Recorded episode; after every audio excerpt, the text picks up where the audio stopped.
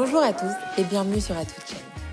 Aujourd'hui, en ce jour férié, on vous fait travailler vos zygomatiques car selon les médecins, rire 5 à 10 minutes par jour permettrait de se maintenir en bonne santé. Alors qu'en est-il en entreprise? Rions-nous assez de manière générale et rions-nous surtout lors d'une conduite du changement? La question mérite d'être posée. En effet, lorsque celle-ci est malmenée, les risques sont nombreux.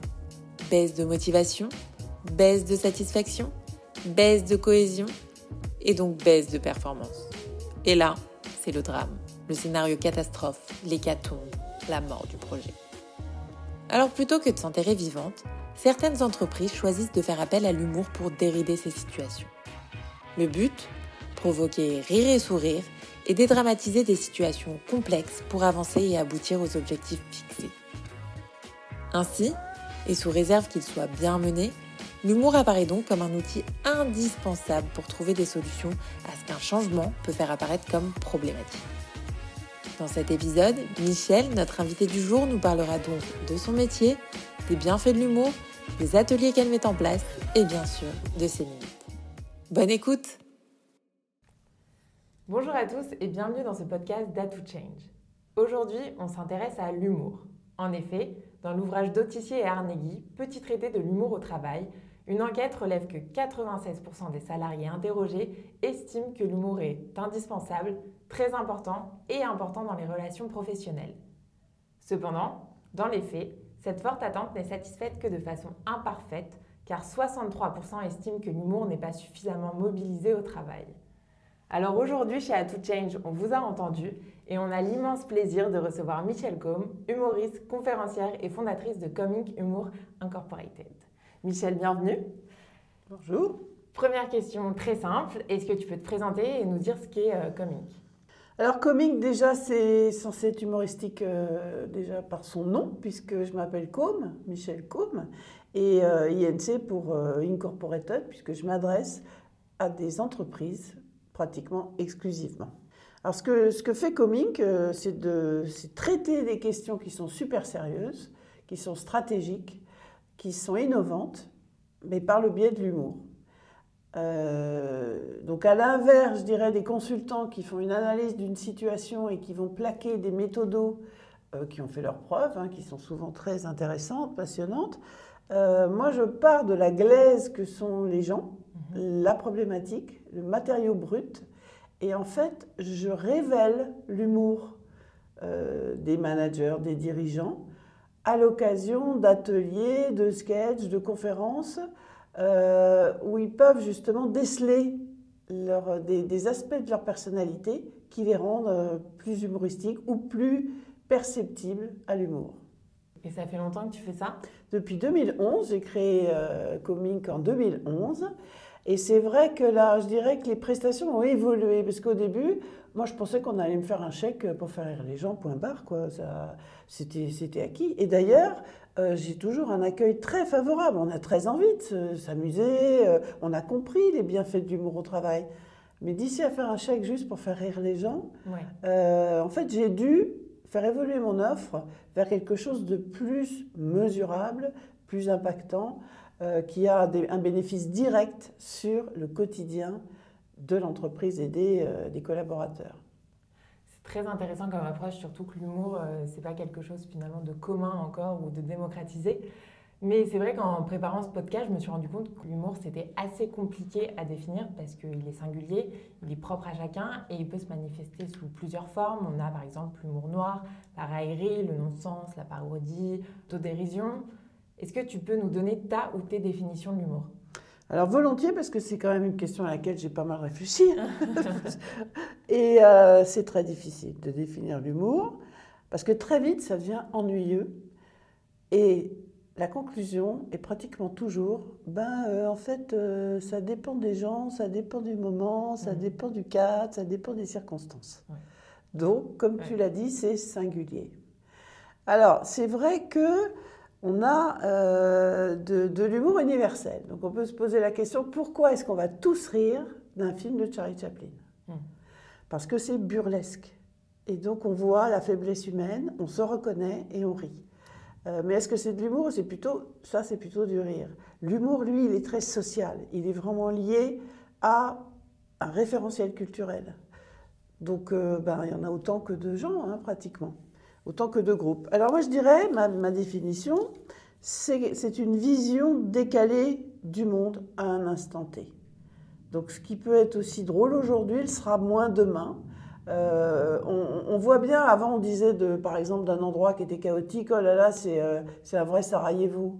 On dit ça aujourd'hui, ceux qui n'ont pas connu cette période de l'actualité, euh, bah, on dira c'est un. aujourd'hui c'est un, à Mariupol. Ou, Donc c'est vraiment très difficile de capturer des circonstances et de les modéliser. Et c'est pour ça que je suis un petit peu tranquille encore longtemps. L'intelligence artificielle, pour l'instant, n'est pas capable de reproduire de l'humour. Voilà, ça viendra, je pense que ça viendra. Mais aujourd'hui, les algorithmes n'ont pas la capacité de collecter toutes les datas, de les comparer à des situations, des référentiels culturels pour arriver à produire, euh, je pense, des, des vannes. Voilà. Donc il y a un marché à prendre. Mmh.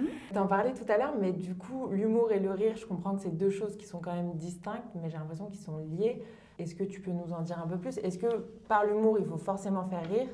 Ou euh, est-ce que le, rire, finalement, c'est forcément l'humour Alors, c'est. J'ai, pareil, longtemps essayé d'analyser. Voilà où j'en suis arrivée. Alors, le rire est avant tout un phénomène physiologique. C'est-à-dire que c'est quelque chose que tu ne peux pas contenir tu ris un enterrement, nerveusement, euh, tu ris dans des, les, pires endroits. Ça, tu ne peux, pas le, tu peux pas le contenir. En revanche, l'humour passe beaucoup plus par euh, l'intellect. Donc tu peux plus le contrôler. Donc il y a certains qui ont un, trait d'esprit, par exemple, d'autres qui ont un humour qui fait rire, mais il y a beaucoup de gens qui, ont, qui pratiquent un humour qui fait sourire, mm-hmm. où on trouve que c'est bien vu. Et ça suffit souvent. Donc c'est vrai que de, chez Comique, moi, ce que je recherche, c'est pas forcément l'éclat de rire, mais c'est plutôt le petit œil qui frise. Voilà, le sourire et l'œil qui frise, c'est déjà, euh, c'est déjà pas mal. C'est vrai que l'humour fait partie euh, intégrante de notre aide sociale, mais il est souvent opposé au monde du travail et de l'entreprise car il peut faire preuve d'un manque de sérieux. Pourquoi, à ton avis, cette fausse croyance? Et peux-tu nous indiquer au contraire quels en sont les bienfaits? Alors, cette opposition résiste bien, ça je dois l'avouer, parce que tu as raison de dire que c'est une fausse croyance, parce qu'en fait, nous, on a quand même tous envie de travailler dans la bonne humeur. Bah bien sûr, surtout qu'on travaille 5 jours sur 7. Ben voilà. Donc je vois personne qui, qui, va dire non, en fait, moi j'aimerais bien m'ennuyer, je voudrais être vraiment dans du super sérieux. En, fait, en disant ça, j'en connais. J'en connais des gens comme ça, que l'humour dérange. C'est-à-dire que quand ils ont. C'est une typologie de, personnes qui, quand ils sont au travail, sont au travail. Il ne faut pas les déranger avec quelque chose qui va les, les écarter euh, de leur mission, de leur tâche. Ils sont rares, ils sont rares. Parce que et ceux-là, ils sont gênés. Si tu arrives avec euh, une blague, ils, perdent, euh, ils perdent leur référentiel, justement, ça les mmh. dérange. Mais heureusement, ils sont, ils sont rares. La plupart du temps, euh, les gens ont très très envie de se marrer, quoi. Et, ça fait partie du moteur pour se lever le matin pour aller travailler, même en visio, même d'autant plus en visio, je dirais maintenant, euh, parce que euh, bah, on est bien chez soi et ah, bah, on a encore une visio qui va durer des heures et on ne sait pas ce qui va en sortir. Donc de savoir qu'on va avoir un moment agréable avec des gens sympas, bah, c'est très très motivant. Euh, je vois pas pourquoi on voudrait être super sérieux pour gagner plus de thunes, pour avoir plus de pouvoir. Ça, c'est un, prototype un peu masculin des années 50. Très costard cravate, euh, tailleur, euh, talon aiguille, c'est passé. Donc on est beaucoup plus aujourd'hui dans une formule d'être bien dans sa tête, bien dans ses baskets, heureusement. Donc du coup, c'est plus facile aussi de faire accepter que, l'humour fait, partie intégrante euh, du boulot. Et, Eisenhower a quand même dit il y a 80 ans, le sens de l'humour fait partie intégrante du leadership, crée du lien entre les personnes et améliore la performance. Donc depuis 80 ans, on devrait, bah voilà, mais on devrait, on devrait l'appliquer. Le sens de, l'humour devrait être un critère de, recrutement. Ben voilà. Mais je crois que il y, a une posture, une posture de sérieux qu'on a pas mal, euh, plus en middle management. Parce que moi, je m'aperçois quand j'interviens dans des COMEX, où mhm. je joue un peu le rôle du fou du roi, euh, d'observateur des, des, postures, justement, on me demande de, de, faire ça.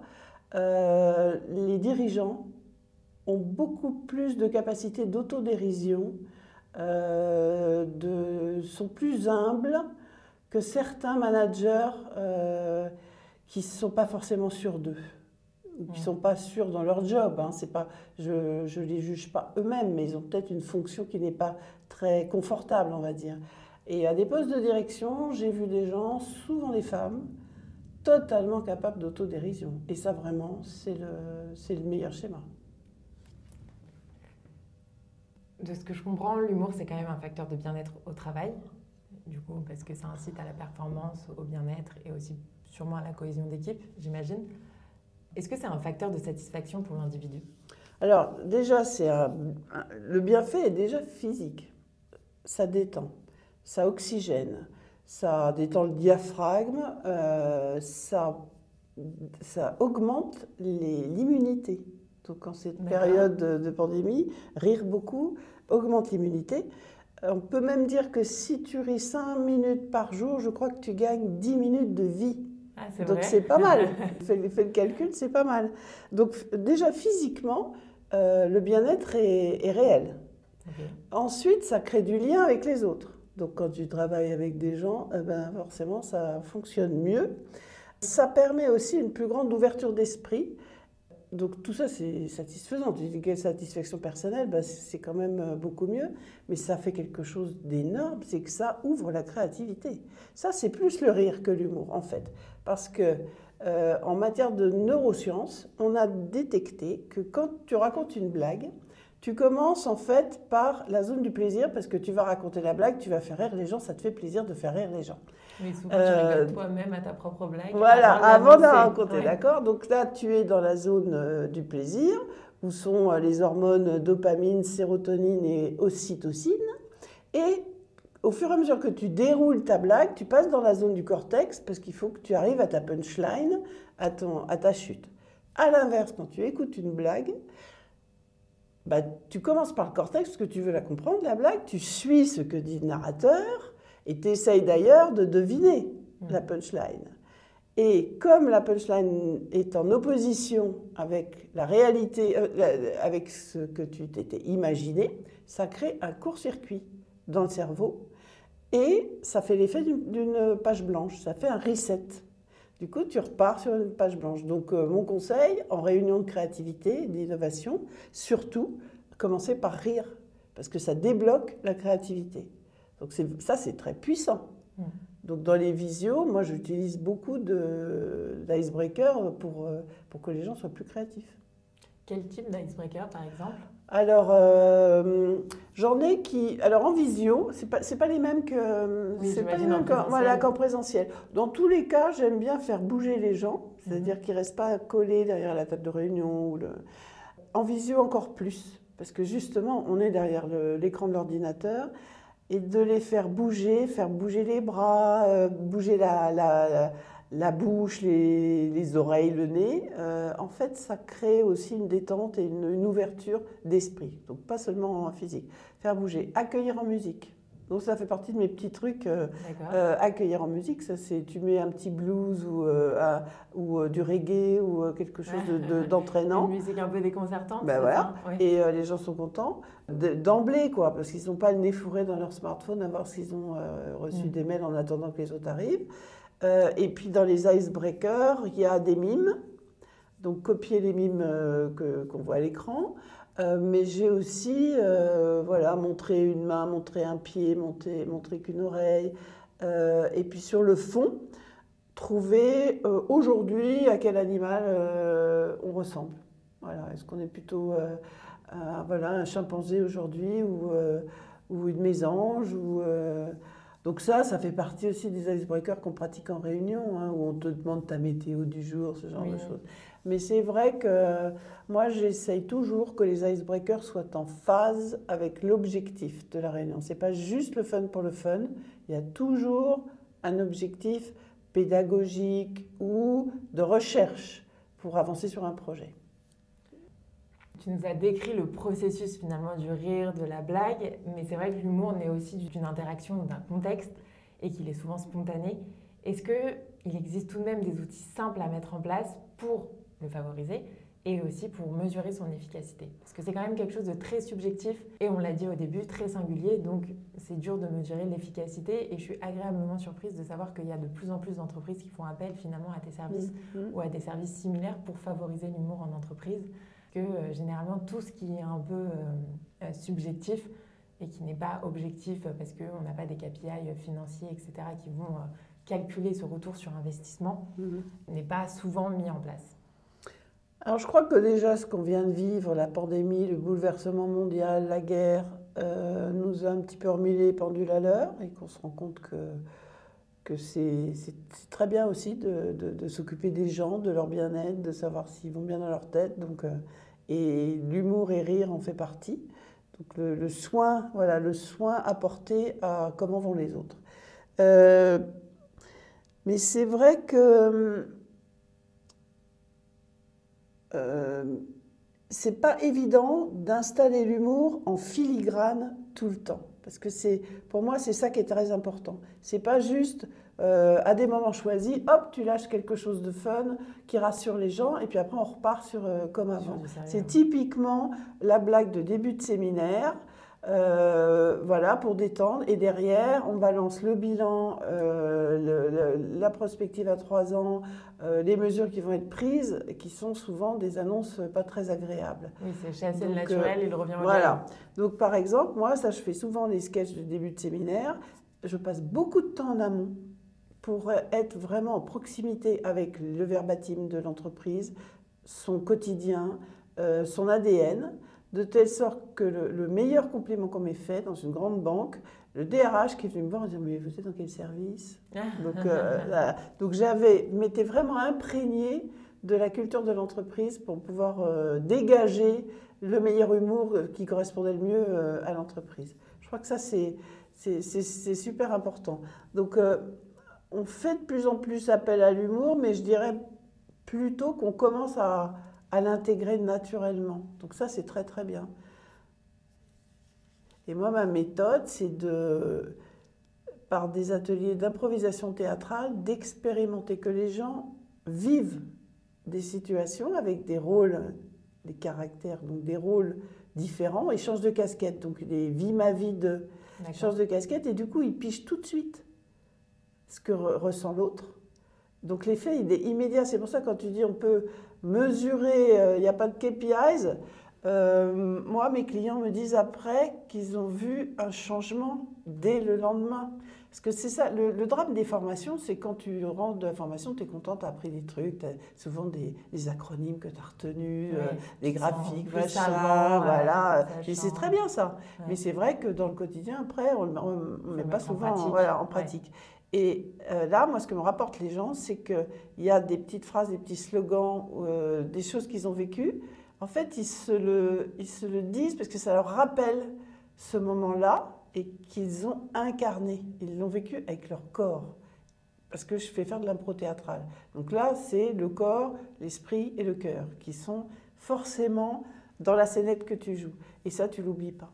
C'est des moments où tu as ri, où tu as ressenti des choses et tu l'oublies pas. Donc les KPI, c'est vraiment dans le changement de comportement des gens dès le lendemain. Mais comment on fait si on est une grande entreprise parce que tu n'es pas tout le temps là? Du coup, tu ne peux pas mettre en place ces différents ateliers et finalement, l'humour, de ce que je comprends, doit quand même intervenir dans toutes les phases du projet. En tout cas, euh, dis-moi si je me trompe. Mais comment finalement on réussit à pérenniser approche et surtout à quelle dose? Alors j'ai mon petit truc. Je parlais tout à l'heure de filigrane. Donc en fait, ce qu'il faut, c'est vraiment imprimer cet esprit décalé, cette vision du monde décalé tout le temps. Et pour ça, moi, je propose en fait des, un programme de storytelling. Euh, donc c'est un mot à la mode et en fait il est souvent chez moi basé sur le, voyage du héros qui est une théorie de narration, de scénarisation utilisé euh, dans les films américains euh, des années 50 et suivants, euh, et qui a été donc modélisé par Joseph Campbell et ensuite Christopher Fogler. le voyage du héros se fait en 12 étapes. L'appel de l'aventure, le mentor, et on s'aperçoit que bah, c'est très très reproductible dans la vie de l'entreprise, comme dans le cadre d'un projet. Donc en fait, je réunis le, groupe qui travaille sur un projet et on dit ben, on va écrire une saga, la vôtre. Donc euh, vous allez choisir une quête. Alors si tu veux, c'est forcément un parallèle par rapport à leur objectif euh, de boulot. Mmh. Euh, donc c'est une, une, métaphore, c'est imaginaire, mais bon, il y a un lien. Tout le monde pige que cette quête-là, ça veut bien dire ça. Et ensuite, on choisit les, personnages avec leurs attributs mhm. de façon très chargée, c'est-à-dire on va très loin. Euh, il y a des alliés, il y a des ennemis, il y a des obstacles, il y a des éléments nouveaux. Donc pourquoi j'appelle ça un programme Parce que je reviens tous les mois et on continue à écrire. Et là, il y a une nouvelle personne qui est rentrée dans l'équipe. Ben, on va l'intégrer, son personnage, comment il est, comment il vit ça. Et quand il y a des nœuds à, découdre, eh ben justement, on, on écrit ce qui pourrait se passer pour que ça se passe mieux. Donc en fait, on, déporte, c'est vraiment ça le décalage, on déporte la réalité du projet qui est un peu difficile, conflictuel ou voilà, qui est sous pression comme euh, souvent. Et euh, le fait de le, raconter autrement, ça, ça, permet de trouver des solutions. Donc ça, ça pour moi, c'est une méthode à long terme qui permet, et en plus de souder l'équipe. Parce qu'après, il s'appelle, si tu veux, par les, prénoms de, de, la saga. Ah oui. ah bah oui, ça imprègne le quotidien. Ah, ça, j'adore faire ça. C'est super. Euh, c'est très puissant, en fait. Puis bon, tout le monde a envie d'écrire des, des, Game of Thrones. Enfin, quand je dis tout le monde, non, il y en a qui aiment ça, d'autres euh, qui subissent un peu. Mais on s'aperçoit que. Parce que c'est jamais obligatoire. Hein, je propose toujours de. Voilà, à ceux qui ont envie d'y aller. Et ça entraîne les autres. Ça entraîne ceux qui n'ont pas confiance en eux, qui, se disent c'est quoi ce truc? J'ai déjà assez de mon boulot. Je. Et en fait, c'est très entraînant. Donc ça, c'est super. J'ai l'impression qu'il y a quand même un retour en enfance avec euh, toutes ces histoires de, bah, d'histoire justement, d'être son propre héros, euh, de d'un peu d'imaginer, rêver. Est-ce que, est-ce que ça joue sur le Ça joue énormément, mais ce que tu viens de dire en fait, c'est, se retrouver soi-même. Donc de, dans soi-même, tu as la, part d'enfant, euh, mais il y a aussi ce qu'on appelle trouver son clown. D'accord. Alors ça, trouver son clown, c'est assez profond.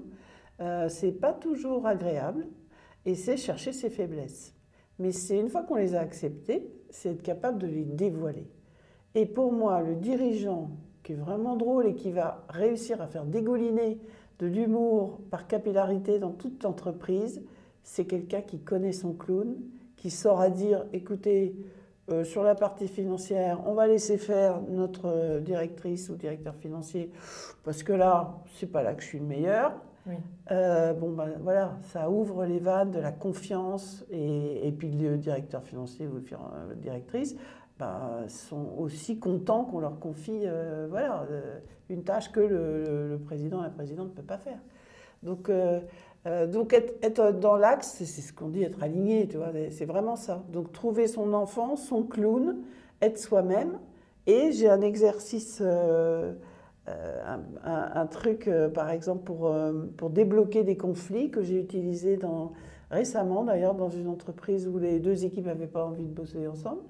C'est les talents cachés. Donc, en fait, tu fais dire aux gens, ceux qu'on vit, encore une fois, qu'est-ce que vous savez faire euh, que personne d'autre sait faire autour de cette table. Donc, euh, toucher votre nez avec votre langue. Ah euh, on est loin des compétences techniques. Ou... Voilà, et même des soft skills. On est vraiment.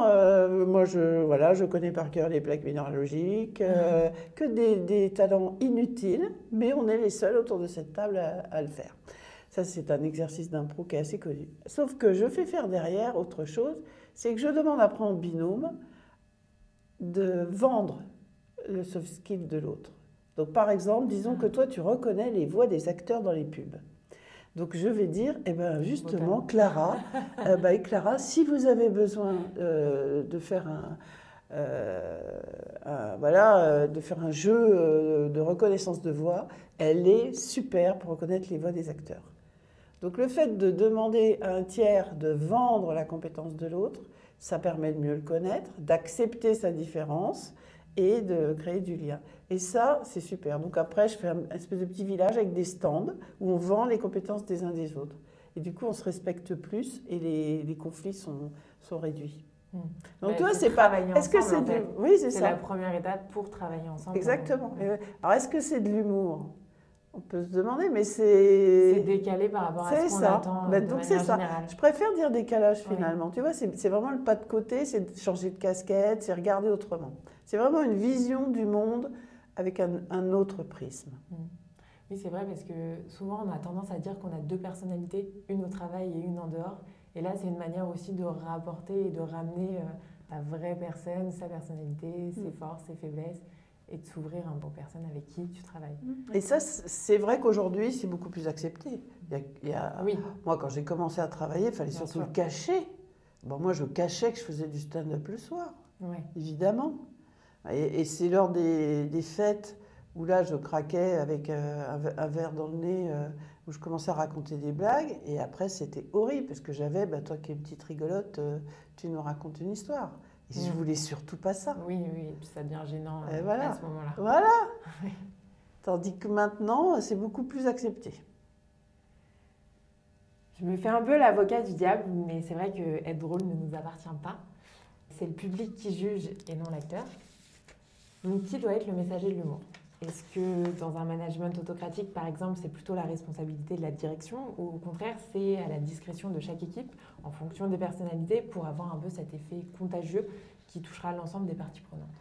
Je crois que je t'ai déjà un petit peu répondu, ça vient vraiment de l'équipe dirigeante. C'est l'équipe dirigeante qui imprime un esprit. Parce que sinon, on a quoi? On a euh, un, humour réduit à son service, tu vois, à la, à la machine à café, où on a souvent d'ailleurs des petites vannes, des running jokes entre nous. C'est sympa, mais ça remonte pas. Ouais. Ça remonte jamais. Dans aucun... Ouais, ça remonte jamais. Jamais. Que Non, non, ça remonte jamais. En revanche, ça descend. D'accord. ça met en confiance. Donc, euh, ben voilà, si, si, euh, s'il se permet, elle se permet de, de, de- de faire de l'humour, que moi, ça me fait rire, eh ben moi aussi, j'y vais. C'est tout ce que The Office a permis, donc la série américaine et anglaise, Ah, a, la a Office. permis de, de montrer que quand il est mauvais, qu'il pratique un mauvais humour et qu'il n'est pas du tout en phase avec, euh, avec les gens, euh, ça tombe complètement à plat. Donc c'est l'exemple à pas suivre. Pourtant, ça fait beaucoup rire. Et voilà, bah oui, bah oui. Mais là, pour le coup, parce que bah, on se moque un peu de ce gars-là, quoi. Est-ce que du coup, par exemple, regarder The Office, ça serait un bon exercice pour montrer ce qu'il ne faut pas faire ou... Oui, mais le problème, c'est que ceux qui sont mauvais, ben, ils ne se reconnaissent pas. Ah. Donc ça fera rire tous ceux que... Moi, j'ai eu le cas, un gars qui m'a dit, bon, euh, voilà, je vous fais venir parce que là, euh, ils sont comme ci, ils sont comme ça, il faut les secouer, il faut les... comme ça. Et donc, je suis arrivée dans l'équipe et j'ai commencé à les faire bosser en impro pour euh, justement dévoiler un petit peu. Puis ils, ont- ils m'ont dit Ah, bah oui, non, mais euh, il- vous a demandé ça. Bah oui, forcément, parce que lui, il, il est complètement. Il ne nous regarde pas du tout avec, euh, avec euh, clarté, quoi. Il, il a une idée fausse de ce qu'on fait. De... Donc en fait, il y avait un décalage entre ce que me demandait le dirigeant et le- et l'équipe qui avait complètement conscience de son manque d'humour, justement. C'est pas évident, ça. Oui, ça, C'est touchy, c'est ouais. touchy, c'est touchy. Mais euh, je pense que ça a permis justement de, en effet, enfoncer le clou de ce que demandait le, euh, le boss et puis euh, ce qu'avait compris l'équipe. Donc j'ai un petit peu plus servi de messager, je dirais. C'est un travail progressif, en fait. Ouais, oui, c'est ça. Oui, c'est vrai qu'il faut, il, il faut aller doucement. Ouais. Ouais. Ouais, moi, j'ai tendance un peu à l'électrochoc. Et, Oui. Dans la- en impro, en fait, quand on est improvisateur, on on- on n'a pas peur de se risquer, de s'engager physiquement, de, de foncer. Et euh, dans l'entreprise, non, non. On a une posture, on a une réserve, on, on a, on a gros à perdre.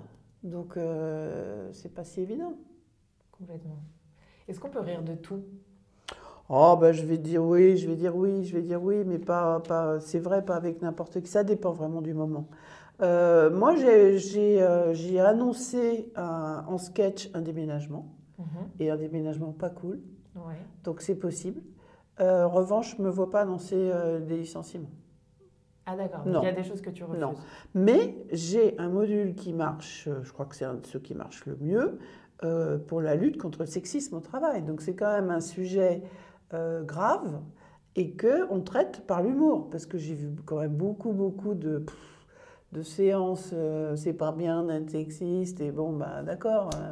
Enfin qu'on a dit ça. Et moi, dans mon module, en fait, c'est un module mixte et je fais dire par les femmes des horreurs à des hommes. Enfin, des horreurs. Ce que les, Ah, ce tu que les femmes. rôles j'inverse les rôles. Mm. Donc, c'est. euh, ben, il te va très bien ce petit jean, tu devrais le mettre plus souvent. Ou, euh, et voilà, c'est pour moi que tu fais cette tête-là. Et, et on s'aperçoit que le- les, les hommes sont scotchés quand ils entendent ça, ça les tétanise. Alors il y a ceux qui disent c'est pas vrai, c'est- Ah on, on- vous dit ça, euh, ben oui, euh, c'est donc ils, sont- ils prennent conscience. Et, euh, et donc euh, l'idée c'est qu'ils répondent et qu'ils répondent avec humour. Donc on travaille sur plutôt que de dire mais enfin c'est très sexy ce que tu m'as dit, tu te rends pas compte, de, de, de répondre avec un petit peu d'humour pour que l'autre prenne conscience de que ce qu'il a dit c'est une énormité ou ce qu'elle a dit après tout hein, et, et puis changer parce que l'idée c'est que ça se reproduise pas. Donc ça sexisme travail et humour, je pense que ça, ça fonctionne très très bien. Mais bon, il y a des sujets euh, franchement euh, assez touchy. hein.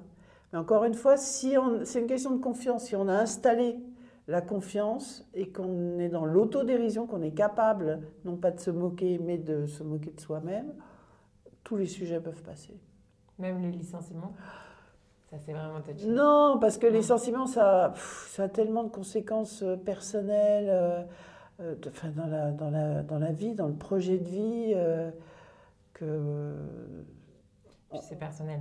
Oui, c'est ça. Donc, c'est ça. En plus, il n'y aurait pas une blague qui marchera pour tout le monde. Mais au contraire, alors du coup, si on ne l'applique pas au licenciement, est-ce qu'on peut l'appliquer en cas de restructuration d'équipe? Surtout. Surtout. Surtout. Ben oui, puisque justement, ça crée du lien. Donc, Ouais. alors là, euh, j'ai eu récemment euh, euh, des équipes, alors vraiment de briques et de broc qui avaient été réunies, et, le- et le manager qui me dit Bon, ben moi, je, voilà, je sais pas par quoi commencer. Quoi, ce qui- Mm.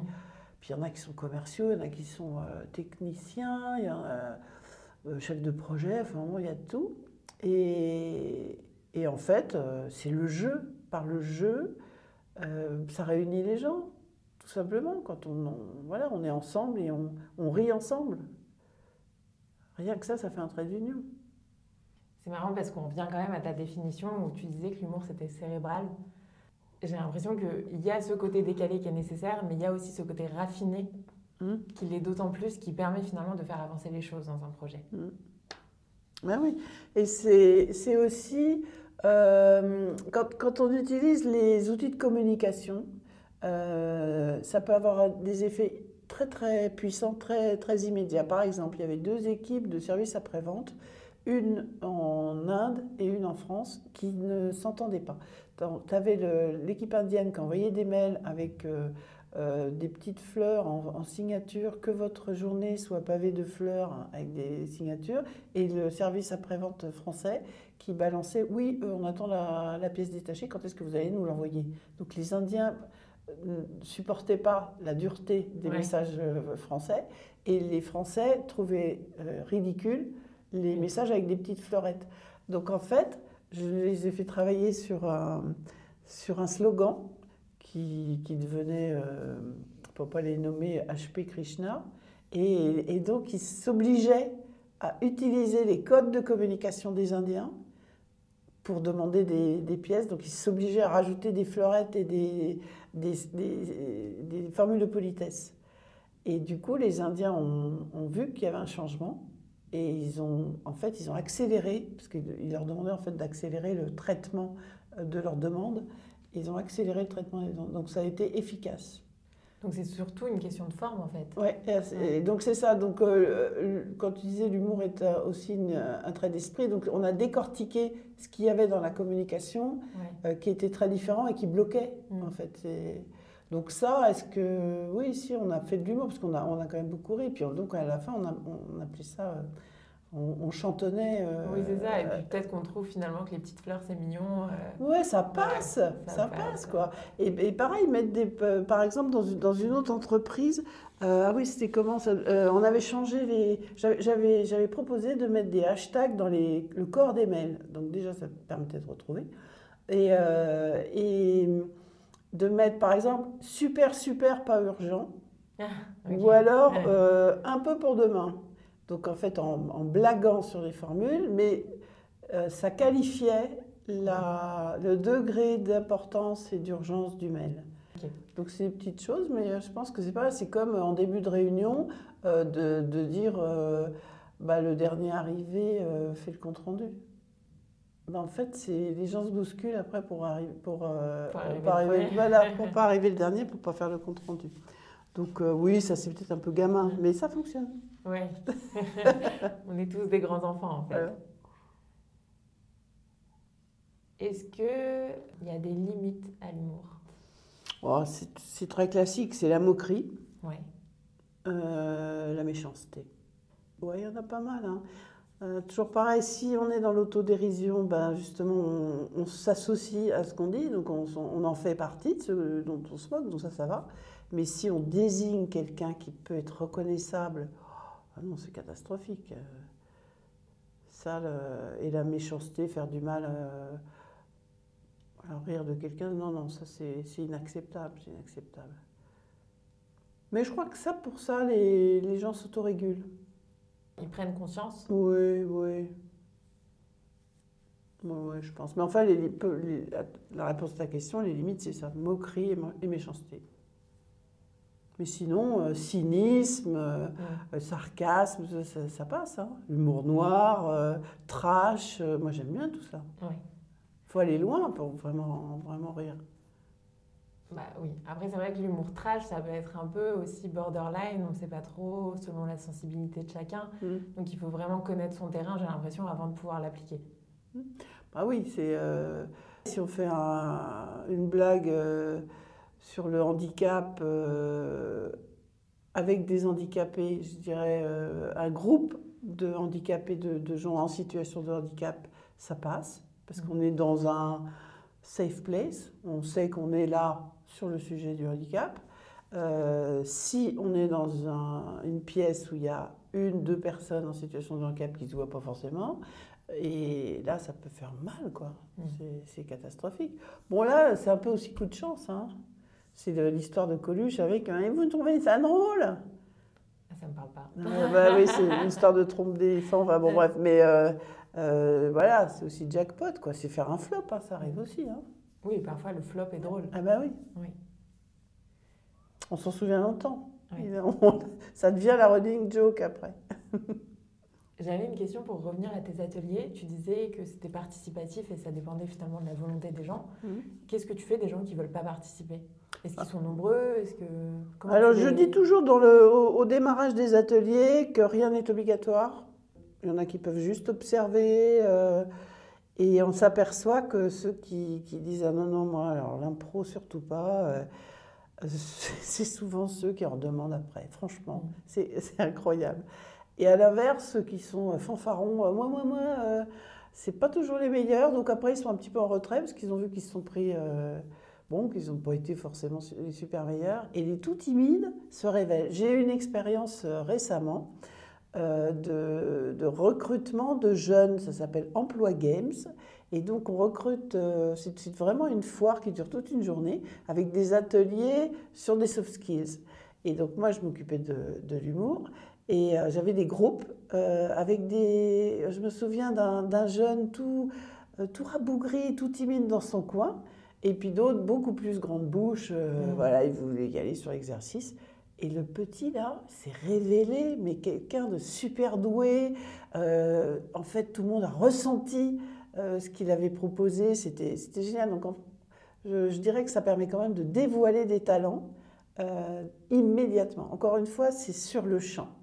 Ça vraiment, ça n'a pas d'effet retard. C'est sur le champ qu'on se rend compte, qu'on prend conscience, qu'on fait rire ou, ou qu'on qu'on émeut. Et c'est un véritable atout. Ouais. Ah oui. Parce que c'est vrai que dans ton cas, alors on en a parlé au téléphone, mais du coup, avant tu faisais du droit, tu étais vraiment dans un autre domaine avant de faire rire, mais ça a toujours été ta passion. Je pense aux jeunes diplômés, à ceux qui veulent changer de voie. Est-ce que c'est quelque chose qu'il faut mettre en avant lors d'un entretien d'embauche, par exemple?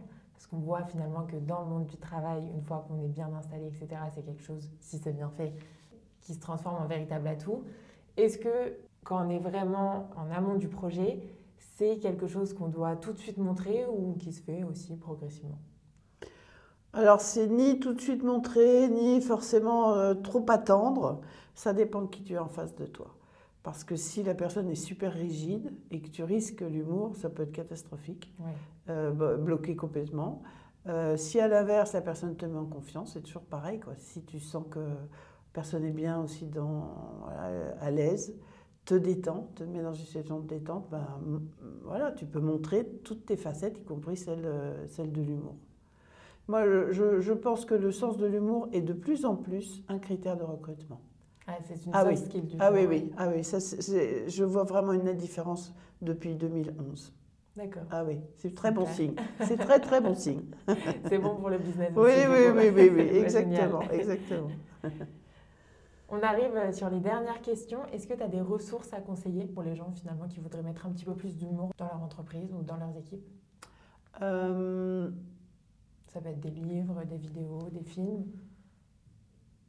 c'est vrai que je suis repassée The Office, mais ça, ça date un petit peu, donc euh, je recherche. euh,